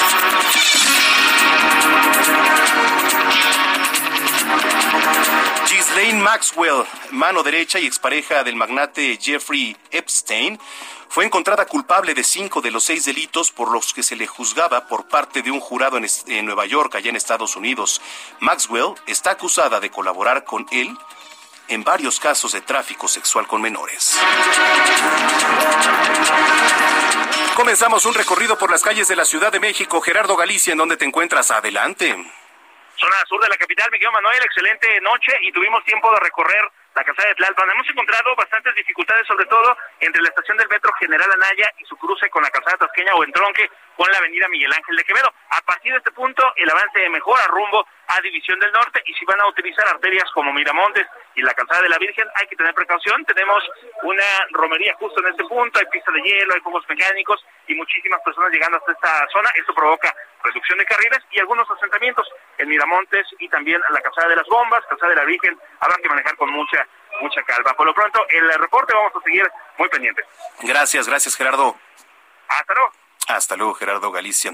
En otro punto, Israel Lorenzana. Adelante, Israel. Manuel Zamotoro, muchísimas gracias. Pues ahora tenemos información para nuestros amigos que se desplazan a través de la avenida central Carlos San González, a partir de la avenida 608, de la avenida Oceanía, y con dirección hacia el perímetro del Estado de México. Ya carga vehicular habitual de la hora, los automovilistas van a poderse desplazar a una velocidad considerable con dirección hacia San Juan de Aragón. Si requieren alguna alternativa, Manuel, por supuesto, utilizar Eduardo Molina o Gran Canal, las cuales son la mejor alternativa esta tarde-noche con dirección hacia el perímetro del Estado de México. En el sentido opuesto, también algunos asentamientos en carriles laterales, maniobras de ascenso y descenso en las diferentes estaciones de la línea B del metro, pero nada para pensar en abandonar esta arteria para nuestros amigos que van con dirección hacia la zona de Río Consulado o más allá a través de la Avenida Oceanía con dirección hacia el distribuidor vial Eberto Castillo. Manuel, la información que te tengo. Gracias, Israel Lorenzana. Hasta luego. Hasta luego. Son las 7 de la noche ya con 13 minutos. Oiga, ¿ustedes suele hacer rituales? Algunos rituales para, pues ya sea Año Nuevo, ¿no? Sobre todo ahora ahora año nuevo, inicios de año, despedir el 2021 y recibir el 2022. Ya solo un par de días ¿eh? para que se termine el año 2021 y las personas pues sí consideran que mm, se debe pasar la transición del año viejo al año nuevo con la mejor energía para cumplir, para que usted cumpla sus propósitos. Y mire, las personas consideran que es una gran oportunidad para mejorar lo que este 2021 dejó, sobre todo de aprendizaje. ¿eh? Y es que para nadie es un secreto el hecho de que los mexicanos vivieron un año lleno de altibajos. No sé, usted platíqueme cómo la vivió, arroba Samacona al aire. Principalmente aquel año pues arrancó sumergido en la crisis sanitaria, en la cual aún seguimos padeciendo como nació. Sin embargo, se han restablecido diversos aspectos, pues sí, de la vida cotidiana. Y mire, bajo este panorama, que ahora las personas están buscando cuál es el mejor ritual para atraer el dinero, la salud, pues como se sabe, la pandemia de COVID-19 ha dejado una grave recesión económica. Ha afectado la mayoría de los sectores en el mundo laboral y de los negocios. Pero bueno, a ver, Samacona, ¿qué rituales? Si usted entra a la página de www.heraldodemexico.com.mx en la sección de tendencias, eh, vienen algunos rituales, dice por acá, el mejor ritual para atraer el dinero. ¿Cuál es el mejor ritual para atraer el dinero? Eh, bueno, es por eso las redes sociales aseguran que el mejor ritual para traer dinero el próximo año consiste en prender 12 veladoras amarillas. 12 veladoras amarillas, un ritual que representa una veladora por cada mes del año. Los calzones también, claro, los calzones de color amarillo. O alguna ropa, ¿no? También de color amarillo. Los calcetines, por ejemplo, misma con la cual atraerán el dinero para cada mes del 2022. A pesar de que las veladoras son un elemento religioso, lo cierto es que se pueden realizar a pesar de que no tengas total afinidad con, digamos, alguna religión en específico. Consiste en que la persona eh, que desea traer dinero para el próximo año debe prender 12 veladoras de color amarillo para el dinero y de color verde para la salud.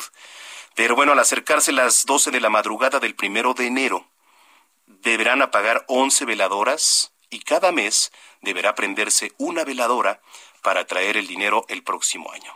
Bueno, además hay quienes creen que poner un billete en el zapasto justo al dar las 12 o las 0 horas para pasar al nuevo año va a traer el dinero, la abundancia para quien lo realice. Y en específico ya con el tema de la salud. Otra de las cosas que las personas están buscando para el próximo año es, sin duda, y yo digo que más que otra cosa, es tener una excelente salud, porque sin salud no hay nada. Eso es la realidad, ¿eh? Es por eso que ya los usuarios en redes sociales han determinado cuál es este ritual para la salud, ¿no? Entonces, lo que se debe hacer para completar un ritual es que se debe colgar una hoja de aloe vera en la entrada de la casa y con el poder medicinal que se le adjudica a esta planta se cree que bueno va a servir para espantar por ahí las malas energías, para tener salud en el hogar todo el año, por lo que este sencillo ritual se posiciona como uno de los mejores para atraer la salud en todo el año. ¿Usted practica algún tipo de ritual para recibir el año? Escríbanos, por favor, arroba Samacona al aire, arroba Samacona al aire. Bueno, este, pues sí, sí, sí, sin duda, ¿eh? Sin duda. Aquí nos escriben en redes sociales y ahorita vamos a despejar. Ah, qué, relajo traíamos ayer con, con el tema de los ciclistas. Bueno, pues sigue abierto aquí el debate. La verdad es que estamos abiertos para hacerlo y este es un espacio también para ustedes. Oiga, luego de que la alcaldesa de Azcapotzalco, Margarita Saldaña, advirtió que analiza proceder legalmente por la falta de agua en esa demarcación desde el pasado 22 de diciembre. El sistema de aguas de la Ciudad de México informó que a partir de este miércoles, pues ya hay abasto de agua en las zonas afectadas. Si usted nos está escuchando ahí en la alcaldía Azcapotzalco, le quiero preguntar cómo va el tema del agua. ¿A usted le hace falta el agua? ¿Ya le llegó? sigue padeciéndola. Rafael Carmona Paredes, titular del Sistema de Aguas de la capital, anunció en conferencia de prensa que pues la falla que provocó el desabasto está asociada a la falta de componentes en la subestación eléctrica Comalco. Esta subestación está en la zona de Lerma. Con esta subestación, la Comisión Federal de Electricidad suministra a uno de los principales circuitos de alimentación a pozos del sistema Lerma, que es el circuito Tlaloc 2. Entonces, bueno, pues sí, sí es, es un tema porque las quejas estaban sobre este sentido, ¿no? No hay agua, no hay agua para, para bañarse, no hay agua para lavarse las manos, y ahora tan importante, ¿no? Que, se necesita aquí en estos días. Eh, vamos a ir a la entrevista, ahora sí, ya está Margarita Saldaña, alcaldesa de Azcapotzalco. Eh, ¿Cómo está? Qué gusto saludarla, alcaldesa. Buenas noches. Muy bien, buenas noches, ¿cómo estás? Bien, gracias. Oiga, ¿qué, qué tema, eh? Con lo, con lo del agua, ¿qué pasó? Platíquenos, ¿cómo está la situación hasta el momento? Pues hasta el momento, o sea, se empezó a restablecer un poco hoy, pero no por completo. Perdón, eh, tengo un poquito de tos. No se preocupe. No por completo. Eh, todavía hay muchas colonias que no tienen agua. Tenemos, tengo una lista de más de 70 colonias pidiendo pipas eh, eh, ahorita tengo todavía un bloqueo en San Martín, San, San Miguel Amantla. Este, pues ya llevamos muchos días sin agua. Entonces, pues esto obviamente tiene muy enojada la ciudadanía. ¿Qué dice Rafael Carmona, el coordinador general de SACMEX? Pues él dice que hoy se iba a restablecer. Al parecer, eh, esta segunda falla que tuvimos en Azcapotzalco obedeció a bueno, lo que dio, dijo hoy en la rueda de prensa es que esto fue por una falla de una subestación en Amealco y que eso provocó que se, que se cancelara el suministro de agua en Azcapotzalco. Menciona más alcaldías, sin embargo, creo que, pues no sé por qué, parece que la más afectada es Azcapotzalco. Eh, no he visto este tipo de manifestaciones en las demás alcaldías. Eh, eh, parece, parece que la afectación real estuvo en Azcapotzalco y nos dicen que desde ayer en los bloqueos que nos estuvieron acompañando prácticamente toda la alcaldía estaba bloqueada. Los últimos bloqueos todavía los atendieron a las 10, 11 de la noche. Eh, decían que se iba a restablecer el servicio hoy, poco a poco. como le comento hoy, yo todavía traigo hay más de 70 peticiones de colonias eh, que están solicitando el agua y en general, bueno, pues este es un grave problema. Pero además quiero decirle que no es hoy, todo el tiempo tenemos problemas de abastecimiento de agua en Azcapotzalco. Mm. Es, es, es una constante. Estamos platicando con Margarita Saldaña, alcaldesa de Azcapotzalco. Eh, ¿Piensa proceder legalmente ante, ante esto, Margarita? Eh, hay un hay un yo divido mi, mi, mi información que di ayer, el, el video que, que, que, transmití el día de ayer, en dos acontecimientos. Un primero que se dio el 22 de diciembre, en donde CFE nos cortó la luz de tres pozos. Eh, se supone que estos quedaron restablecidos el 24 de diciembre. Y este y la falla en la subestación fue el 25 de, de, diciembre. O sea, prácticamente acabamos de salir de un problema cuando entramos al otro problema, el de la falla. Entonces, perdón. ¿eh? No se preocupe. Entonces, esto, esto, perdón, esto provocó que, que tuviéramos, pues, si junta usted los días, pues prácticamente ya estamos una semana sin agua. eh, este, continua en muchos lugares de Escapotzalco. A mí me parece muy lamentable que si se tienen adeudos, que si se tienen algún tipo de problema con CFE, se nos bajen las cuchillas de los pozos y simplemente se deje a la gente sin agua.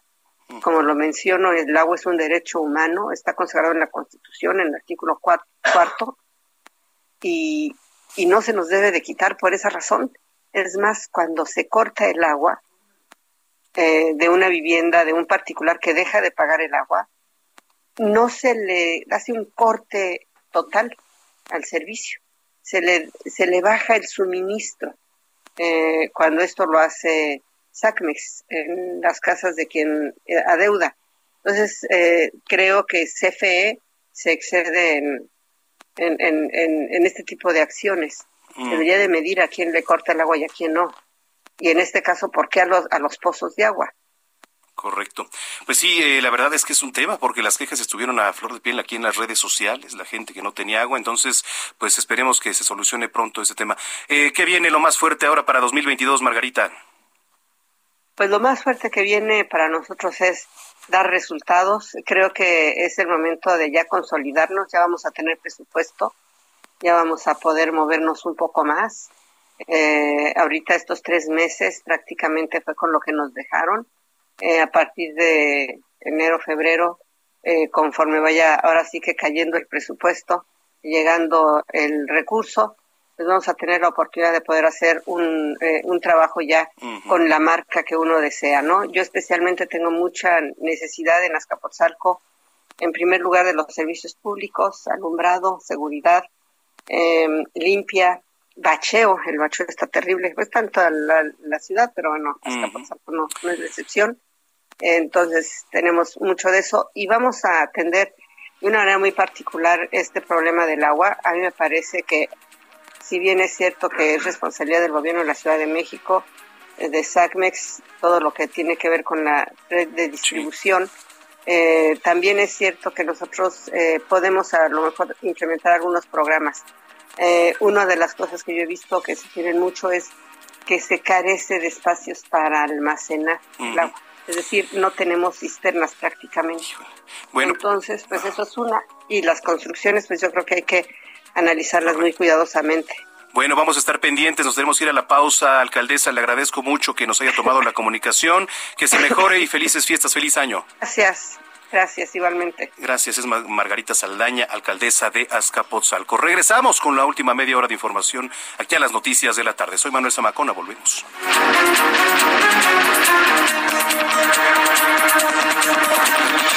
Escuchas a Jesús Martín Mendoza con las noticias de la tarde por Heraldo Radio, una estación de Heraldo Media Group. Escucha las noticias de la tarde con Jesús Martín Mendoza. Regresamos.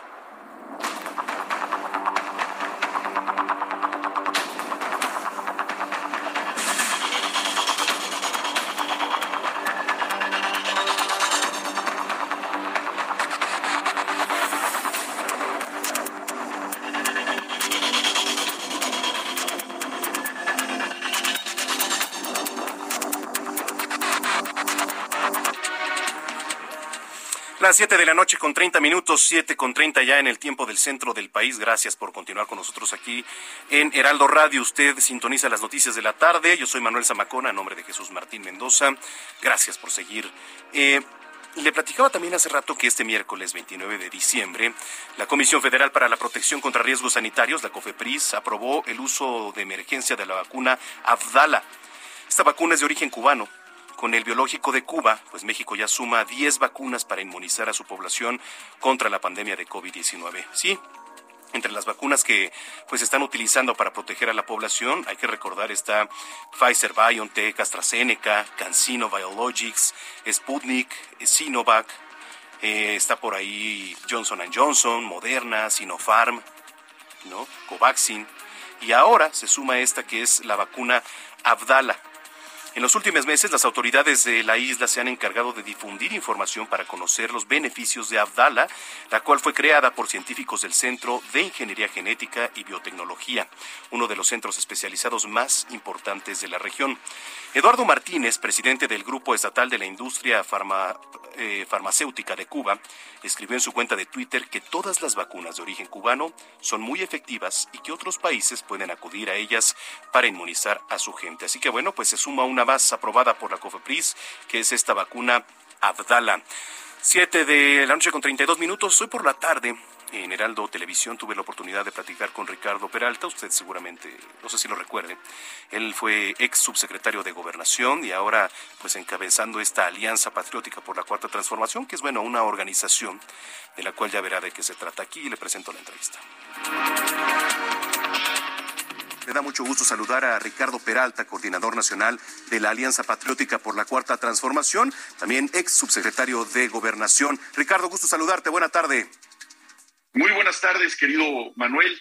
Siempre un gusto estar contigo en tu programa. Muchas gracias. Oye, platícanos un poco de lo que se está haciendo con Alianza Patriótica a lo largo y ancho de la República Mexicana, dónde tienen presencia y sobre todo para poner en contexto a la gente de, de lo que están haciendo. Muchas gracias, Manuel. Bueno, la Alianza Patriótica por la Cuarta Transformación, más allá de un partido político, más allá de una coyuntura de un gobierno, estamos proponiendo que tenemos que acudir a todos los rincones de nuestro país, como lo hizo el presidente López Obrador antes de ser presidente, que caminó durante más de dos décadas, regresar al territorio para que la gente conozca cuál es exactamente la cuarta transformación, venir tejiendo todo aquello que se quede en duda por parte de la población de lo que significa la cuarta transformación, lo que ha venido proponiendo el presidente López Obrador, que es primordialmente defender a los que han sido marginados ancestralmente en nuestro país, primordialmente atender a la gente más pobre de nuestro país, a la gente más vulnerable y, por supuesto, el principio de no robar, no traicionar y no mentir a la gente de México. Entre otras cosas más que estamos haciendo, estamos sumándonos a las diversas fuerzas políticas que también han venido impulsando la cuarta transformación de nuestro país. Tenemos presencia prácticamente en todo nuestro país, en 28 entidades federativas. Hace un poco más de año y medio que comenzamos con esta gesta pacífica de la transformación y todo es para sumar, para sumarnos, por eso se llama una alianza, es una alianza patriótica donde nuestro lema además es que nos une la patria, nos nutre la pluralidad. En términos generales, mi querido Manuel, es lo que hacemos. Labores altruistas también que por ahí se estaban haciendo con eh, algunos niños de la calle, ¿no? Sin duda también nosotros no solamente hacemos trabajo político, sin duda lo hacemos, hay que reconocerlo, pero nosotros cuando no hay campañas políticas estamos acudiendo a las zonas más marginadas de todo el país, primordialmente en las grandes regiones urbanas de nuestro país donde la pobreza se siente con mayor dureza y donde nos duele a todos los que participamos en este tipo de actividades. Estamos también en una organización que se llama Ministerios de Amor, que tiene más de 30 años en nuestro país, donde hacemos actividades de rescate a niños en condición de calle. Pero en el trabajo de la Alianza Patriótica por la Cuarta Transformación, primordialmente estamos apoyando a la gente más vulnerable también. Por ejemplo, en estas fechas de frío, estamos acudiendo a las zonas más marginadas de nuestro país, primordialmente, insisto, aquí en la Ciudad de México, en la delegación de Tláhuac, de Iztapalapa, en la Álvaro Obregón, donde ya tuvimos eventos masivos, donde a la gente se le está apoyando con cobijas, con suéteres, con brigadas médicas, donde estamos llevando odontólogos, psiquiatras, psicólogos, gente que hace diagnósticos médicos para atender a esta gente que no tiene acceso rápidamente a los servicios de salud. Oye, esto por una parte, eh, hubo algunos actores políticos que incluso pues estaban acusando, ¿no? Que Alianza Patriótica por la Cuarta Transformación servía como financiamiento para algún tipo de campañas. ¿Qué responder al respecto, Ricardo? Nosotros somos una asociación civil. Las asociaciones civiles en su propia eh, constitución legal no son asociaciones con fines de lucro. Nosotros lo hacemos de manera completamente altruista. Nosotros lo que hacemos es apoyar a la población pero bajo ninguna circunstancia ni tenemos ni podemos financiar campañas políticas, no tenemos esos recursos y tampoco lo hemos hecho. Sin embargo, pues hay adversarios políticos que les incomoda cualquier innovación, cualquier actividad que estamos haciendo, vaya, hasta el nombre nos han copiado en algunas ocasiones. Las ideas que hemos llevado a cabo son para favorecer al movimiento de reformas, de reforma, de regeneración nacional que ha buscado el presidente López Obrador y, los, y lo vamos a seguir haciendo. Por más que la gente de que se considera adversarios de nosotros tiene la intención de ponernos piedras en el camino, nosotros simplemente levantamos esas piedras y les ayudamos a poner su bardita.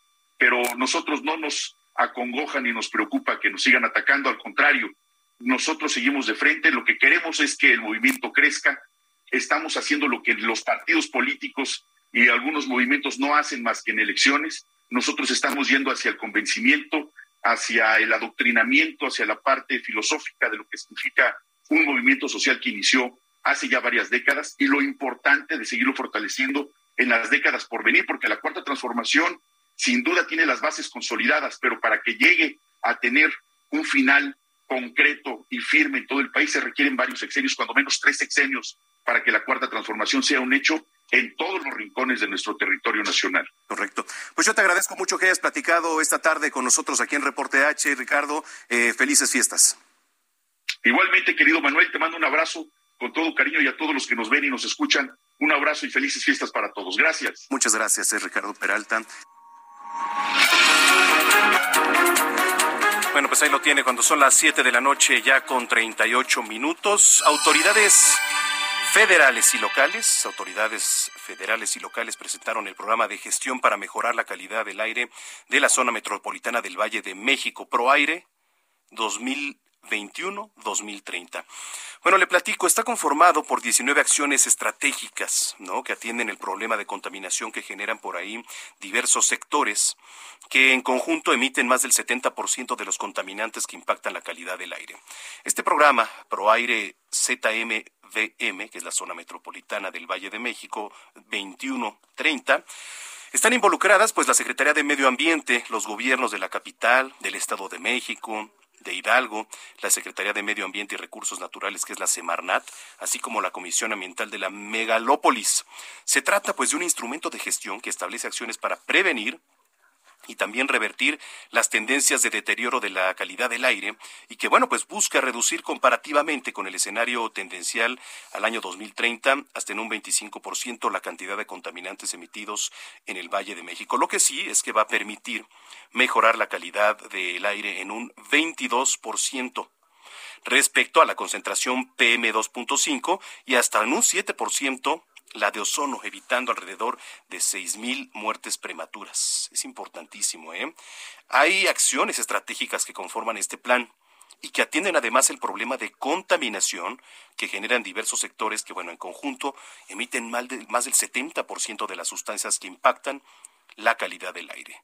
Y bueno, son puntos que se llegaron a delegar y a acordar. Por ahí está incrementar el uso de las tecnologías limpias, administrar la demanda del transporte individual también para reducir el número de viajes, ampliar el uso de modos de transporte masivos y de bajas emisiones, eh, extender el uso de combustibles fósiles más limpios, tanto para el transporte como para la industria, ¿eh?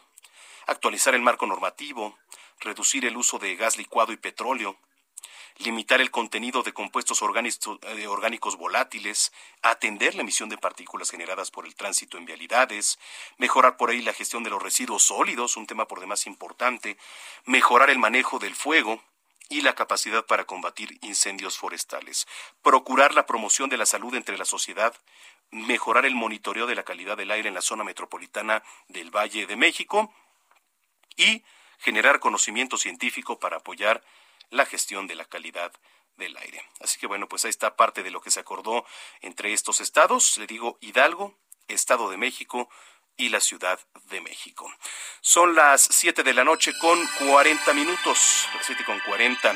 Oiga, también en otros temas, déjeme le platico que con el objetivo de dar atención a los pueblos y comunidades indígenas y afroamericanas en su carácter de sujetos colectivos de derecho público, respetando plenamente su libre determinación y autonomía, el diario oficial de la Federación publicó hoy los acuerdos por los que se modifican reglas de operación para el programa de bienestar integral de los pueblos indígenas y también del programa de apoyo a la educación indígena a cargo del Instituto Nacional de los Pueblos Indígenas. Ambos acuerdos van a entrar en vigor eh, al día siguiente de su publicación en el Diario Oficial de la Federación y eso sí, van a permitir normar la ejecución de recursos públicos de manera transparente mediante reglas de operación claras, formuladas ya con el objetivo de beneficiar a los pueblos indígenas y también afroamericanos, las cuales se pueden consultar en un enlace que también lo tenemos en www.heraldodemexico.com.mx. Mire, los proyectos que plantea, los proyectos que se plantean buscan ser del alcance comunitario y regional. Además, incentivan la organización colectiva y perfilan la reconstitución de los pueblos al hacer posible la participación de sus gobiernos comunitarios indígenas, así como de las instituciones representativas. 7 con 42. Nos vamos a ir hasta Nayarit con Enrique Guzmán, jefe de información del Heraldo Radio allá en Nayarit, con motivo de los 100 días de gobierno de Miguel Ángel Navarro. ¿Cómo estás? Qué gusto saludarte, Enrique. Tanto gusto, Manuel. Un fuerte abrazo para toda la audiencia de la Ciudad de México y de todo el país que nos acompañan a través de la cadena de Heraldo Radio. Gracias. Cuéntanos qué ha ocurrido en el marco de estos de, de este informe por los 100 días de gobierno.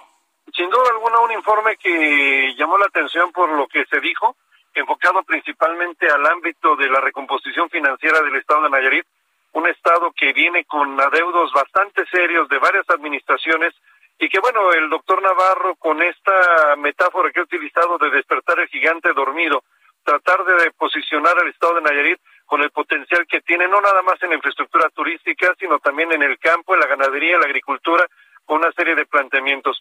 Pero el tema de la cuestión financiera es importante, es un trabajo que se tiene que hacer con una cirugía mayor para tratar de corregir finanzas públicas que son eh, por un monto de más de 19 mil millones de pesos en total, incluyendo servicios de salud, incluyendo la Universidad Autónoma de Nayarit, incluyendo los servicios educativos del Estado y, por supuesto, los propios del gobierno. Entonces, esto básicamente ha sido el enfoque que ha tenido la administración del gobernador Miguel Ángel Navarro Quintero para tratar de sacar adelante este Estado y es uno de los planteamientos más importantes en estos primeros 100 días. Correcto, vamos a escuchar parte. Hacer el modelo pionero de la salud para el país y, y sí, ¿por qué no para el mundo entero? Dando garantías del artículo cuarto constitucional al firmar un convenio que el Congreso del Estado me aprobó para que bienestar sea el eje fundamental en materia de salud y por un lado atienda a la seguridad social y por el otro lado atienda al sector social e informal. En una institución de mexicanos se atiende a todos los mexicanos. Si los maestros en áreas rurales no tienen una clínica, va a haber una unidad para los mexicanos, donde se tiene que atender sin mostrar una credencial de quién eres derechohabiente, sino mostrar y reclamar un derecho que la Constitución nos da derecho a todos los mexicanos de salvaguardar nuestra salud. Eso es lo que firmamos y a eso es lo que estamos nosotros luchando por lograr ese propósito. Bueno, pues hay parte de las palabras, parte de las palabras de Miguel Ángel Navarro. Adelante, Enrique. Precisamente lo que acabamos de escuchar, eh, Manuel y amigos de la audiencia, es el tema de la salud en donde el gobierno de Nayarit, que encabeza el doctor Navarro, ha propuesto ser el modelo pionero para el país e incluso así lo dijo para el mundo, en donde IMSS Bienestar atienda con un planteamiento de salud universal a la población. Este es el planteamiento que está tratando de llevar a cabo no nada más para Nayarit, sino que sirva como modelo pionero para otras partes de la República, aparte de lo que estaba diciendo el doctor Navarro. Y ya que estamos tocando el tema de la salud, Nayarit, entrando el año, van a regresar, todos los escolares regresan a las aulas.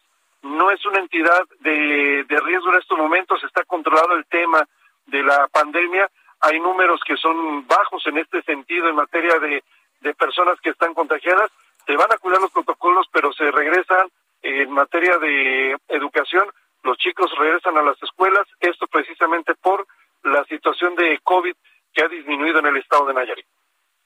Correcto. Oye, bueno, pues te agradezco mucho, Enrique, la información y saludos hasta allá. ¿Cómo, cómo está el ambiente ya previo a recibir el Año Nuevo? Fíjate que como hay, hay, hay economía que está en estos momentos fluyendo, los negocios se están notando, las zonas turísticas que conocemos de la zona de Compostela, Rincón de Guayabitos, la zona de Bahía de Banderas, Nuevo Vallarta, eh, Sayulita y demás, con mucha afluencia, pero también con mucha gente que proviene de otras partes de la República, inclusive de Estados Unidos, porque tienen familia en Nayarit y están recorriendo otros lugares que también son socorridos de playa, otros lugares que también son conocidos por parte de quienes conocen esta tierra y bueno, se está notando la presencia de muchísimas familias que están viniendo a pasar las fiestas de fin de año, recibir el 2022 aquí en Nayarit. Correcto. Bueno, pues eh, les mandamos un gran abrazo hasta allá, hasta Nayarit. Eh, feliz 2022, que venga lo mejor y este y estamos en comunicación. Por favor, un fuerte abrazo también para toda la familia Heraldo Radio y en especial a mi buen amigo Jesús Martín Mendoza, con quien compartimos micrófonos hace algún tiempo. Claro que sí, claro que sí, de tu parte. Gracias, muchas gracias, Enrique Guzmán, jefe de información del Heraldo Radio allá en Nayarit. Nos escribe por acá Gregorio Ramírez, dice, comentaste si se debe consultar al pueblo de la revocación de mandato. Mi opinión es no gastar más en algo que ya está perdido, que continúe, pues, López Obrador. Muchas gracias, gracias por sus mensajes y a todos los que lo hacen también. Muchas quejas por la falta de agua allá en Escapotzalco muchas quejas. Pues sí, dicen eh, Eva Sanz, en esa alcaldía vive mi familia, ojalá y pronto se solucione. Dice por acá Omicron con Gravi. Eh, igual estamos cayendo en la trampa y castigan a las alcaldías no morenas para hacernos quedar mal. Ve tú a saber. Bueno, gracias por sus comentarios. Son las 7 de la noche ya con 47 minutos. En la línea telefónica, mi querido amigo Mariano Riva Palacio. ¿Cómo estás, amigo? Y aquí estamos presentes, querido Manuel Zamacona. Muy buenas noches, amigos del Heraldo Radio. Pues fíjate, Manuel, que hoy arrancamos eh, la información con un llamado que hacen expertos en salud de nuestro país debido al uso indebido o más bien el abuso de los antibióticos, Manuel. Dicen que podría disparar una nueva crisis de salud a nivel nacional. Fíjate, todavía no salimos de una crisis con la pandemia por el por el COVID-19 y todas sus variantes, cuando ya los especialistas de nuestro país ya están hablando de una nueva crisis de salud a nivel mundial. Pues desde hace varios años es un problema creciente debido al uso inadecuado y desmedido que tenemos con los medicamentos, con los antibióticos para tratar enfermedades que no siempre requieren de estos medicamentos, Manuel. Esta problemática, considerada una pandemia silenciosa, así la llaman, fíjate, causa al menos 700 mil muertes al año en todo el mundo. Y de acuerdo con datos de la Organización Mundial de la Salud, para el año 2050 la cifra puede aumentar a 10 millones de muertes. Fíjate nada más la cantidad de personas que pueden morir por el abuso de los antibióticos. Según el experto en investigación en salud, Samuel Ponce de León Rosales, la intención con esta información que estoy compartiendo contigo, Manuel, es que se debe llamar la atención sobre la resistencia a los antibióticos ante la presentación silenciosa que tiene el problema ya que no tiene la, la estruendosidad que tiene un COVID o incluso dicen un huracán, pero sus consecuencias pueden ser mucho más graves. Y es grave saber, Manuel, que cada vez muchos antibióticos ya no hacen efecto contra las bacterias que invaden nuestros organismos. Y esto puede limitar a prácticas médicas como los trasplantes, intervenciones quirúrgicas y tratamientos que requieren prevenir infecciones.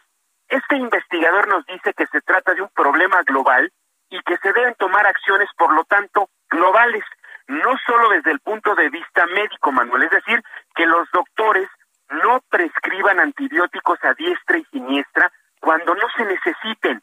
También las farmacéuticas deben tomar conciencia al saber promover su compra, también las farmacias al venderlos de forma desmedida a los consultorios anexos, aunque sabemos, Manuel, que no se pueden vender antibióticos sin una receta médica, pero sobre todo hacen un llamado a los pacientes que muchas veces se quedan con los medicamentos en sus botiquines en casa y los vuelven a consumir sin una orden médica o sin una vigilancia por parte de un especialista. Hay que recordar, Manuel y amigos del Heraldo Radio, que los antibióticos no sirven para tratar el COVID-19, que es una infección viral, pero se ha detectado que se usan en hospitales y en consultas ambulatorias para tratar la infección. El COVID-19 en el mundo pues es un padecimiento que ha sido tratado con terapias de antibióticos en un 88% de los casos. Por eso aquí vale la pena recordar que no se debe la gente automedicar, Manuel. Como ya lo dijimos, es necesario contar con la supervisión de un médico y de preferencia documentar la infección que se está tratando. En México, diversas instancias de salud han unido esfuerzos para realizar acciones sobre educación dirigidas, escucha esto y ya con esto terminamos, Manuel, a disminuir el 50% del consumo de antibióticos de manera desmedida para los próximos años. Es por eso que traje esto a la mesa, para comentarlo contigo y con la audiencia del Heraldo Radio, querido Manuel, porque es un asunto muy preocupante que ponen los especialistas en este momento que estamos terminando el año 2021 con este llamado para iniciar el próximo año de que la gente no se automedique, Manuel, y no abuse de los antibióticos, incluso con pandemia presente, querido Manuel Zamacona. Sí, porque digo en México y específicamente aquí en nuestro país tendemos a automedicarnos mucho, que si nos duele, no sé, algo, que si nos salieron unas ronchas, ah, ya sabemos a lo mejor porque algún día nos prescribieron una receta médica y entonces nos acordamos, pero quizás es otra cosa y entonces eso deriva mucho en el uso excesivo de lo que estás comentando, que son los antibióticos, y peligrosísimo, ¿eh? También porque el abuso de ellos, digo, todo en exceso es malo, pero más hablando de las medicinas, y ahora qué bueno que nos vienes a aclarar esto. Sí, sobre todo cuando se trata de alguna infección viral, por ejemplo, incluso hasta bacteriana, lo importante es consultar al especialista, no automedicarse como tú lo mencionas, y hacer un llamado incluso a los médicos. Los médicos también están conscientes que en muchos casos, Manuel, a veces no se necesita prescribir un antibiótico. Con otro tipo de medicamentos las personas pueden salir adelante. Por eso es importante este llamado, por eso es importante comentarlo en, tu espacio y hacer precisamente aclararlo para que el próximo año no caigamos en este problema, que tengamos posteriormente que estarnos enfrentando no solo al COVID, sino a otras enfermedades derivadas de los problemas con los abusos de los antibióticos. Así, querido Manuel, es importante mencionar este tipo de temas en tu espacio esta noche en el Heraldo Radio. Claro. Mariano Rivapalacio, ¿dónde te podemos seguir a través de tus redes sociales? Redes sociales, Twitter, estamos verificados, arroba JM Rivapalacio, y en Instagram estamos como JM Rivapalacio. Cualquier inquietud, yo directamente la contesto, querido Manuel Zamacona. Me parece perfecto y aprovecho para mandarte un gran abrazo, lo mejor para 2022, que todo marche de maravilla, querido Mariano. Ah, pues así lo hacemos, querido Manuel. Muchísimas gracias. De la misma manera, a ti un fuerte abrazo, a la distancia, a Jesús Martín Mendoza, titular del espacio, a toda la producción, por supuesto, y a nuestros amigos que nos están escuchando, un excelente 2022. Gracias, querido Manuel. Un abrazo y gracias, buenas noches. Gracias, amigo. Un abrazo. Mariano Palacio aquí en las noticias de la tarde. Eh, el 30 de diciembre fue el día en que los fans decidieron celebrar el Día Internacional del Cine, del Cine Indio con el objetivo de promocionar y difundir las excelentes obras cinematográficas de diversos géneros que se han desarrollado en este país. Pues usted sabe, lleno de bailes, de colores, de leyendas, de mitos religiosos. 30 de diciembre se debe a que uno de los principales objetivos del grupo de cinéfilos encuestados querían que se tratase de un día pues que no coincidiera con el cumpleaños de algún actor famoso de la India. Así que mañana le vamos a estar platicando más al respecto. Así llegamos, señoras y señores, al final de este espacio aquí en las noticias de la tarde. Yo lo invito para que continúe aquí a través de la señal de Heraldo Radio. La frecuencia en el Valle de México es el 98.5 de FM y a nombre de Jesús Martín Mendoza agradecerle su preferencia. Me pueden escribir todavía arroba Samacona al aire. Gracias a todos los que lo hicieron, arroba Samacona al aire. Recordando que mañana tenemos una cita aquí en punto de las seis de la tarde en las noticias de la tarde. Pásela muy bien, le deseo una excelente noche, abríguese, abríguese para evitar pues algún tipo de enfermedad. Soy Manuel Zamacona, pásela bien y hasta entonces. Esto fue Las Noticias de la Tarde con Jesús Martín Mendoza. Want flexibility? Take yoga. Want flexibility with your health insurance? Check out United Healthcare Insurance Plans. Underwritten by Golden Rule Insurance Company, they offer flexible, budget friendly medical, dental, and vision coverage that may be right for you. More at uh1.com.